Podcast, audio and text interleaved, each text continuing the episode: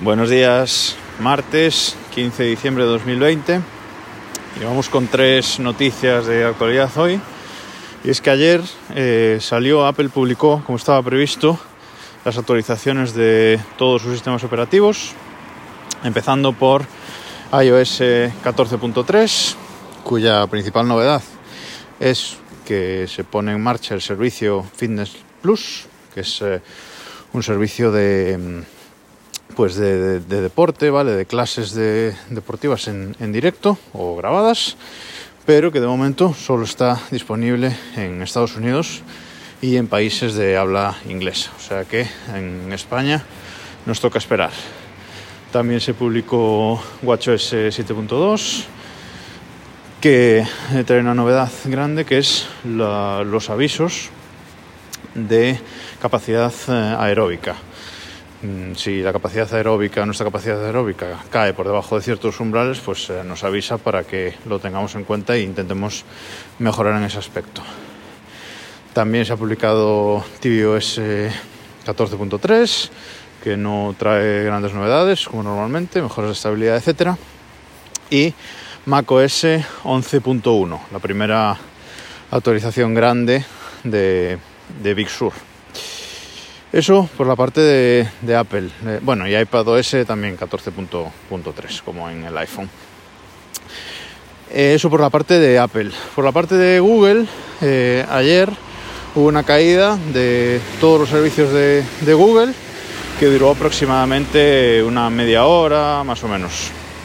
estamos en 2020, los servicios de Google casi nunca se caen, pero si alguna vez se tenía que caer, tenía que ser este año, evidentemente. La caída parece que realmente no ha sido de los servicios en sí, sino del servicio de login de los sistemas de Google.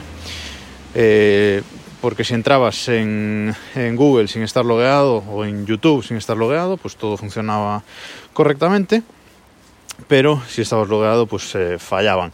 Evidentemente Gmail o Google Drive, etcétera, no funcionan sin loguearse, o sea que no funcionaban para nada. Pero bueno, parece que ese fue el fallo mm, real durante ese poco más de, media hora. Y finalmente quería comentar también que Telefónica, Movistar, va a tener que dejar de compartir su fibra óptica en 592 municipios, casi 600 municipios de los algo más de 8.000 que tenemos en España. Hasta ahora eh, solo era libre de no compartir su fibra óptica con, en 66 municipios, que eran los denominados municipios competitivos. Estos municipios competitivos se denominan así cuando hay al menos tres operadores de fibra que dan servicio, con al menos un 20% de cobertura, y Movistar tiene menos del 50% de, de los clientes. Pero en el resto de municipios pues tenía que compartirla con cualquier operador que, que quisiera, sin acuerdos privados y sin nada por el, por el estilo. Ahora la CNMC, la Comisión Nacional del Mercado de Comunicaciones, está a punto de hacer esta liberación y Telefónica dejará de compartir su fibra, como digo, en casi 600 municipios. Eh, esto, por un lado, es una buena noticia porque quiere decir que en esos 600 municipios ya tenemos más de tres operadores de fibra, pero es una mala noticia porque eh, quizás el operador que nosotros queramos que nos dé servicio pues no tenga cobertura en, nuestra, en nuestro edificio, en nuestra casa. Por ejemplo, si yo quiero contratar O2, la fila de Telefónica, y a mi edificio solo llega fibra de Orange, eh, y estoy en, uno de esos municipios competitivos, pues no voy a poder contratar O2, a no ser que haya un acuerdo privado por detrás entre las empresas, que en este caso pues no, no habría. Entonces, bueno, por un lado buena noticia, por la otra no tan buena.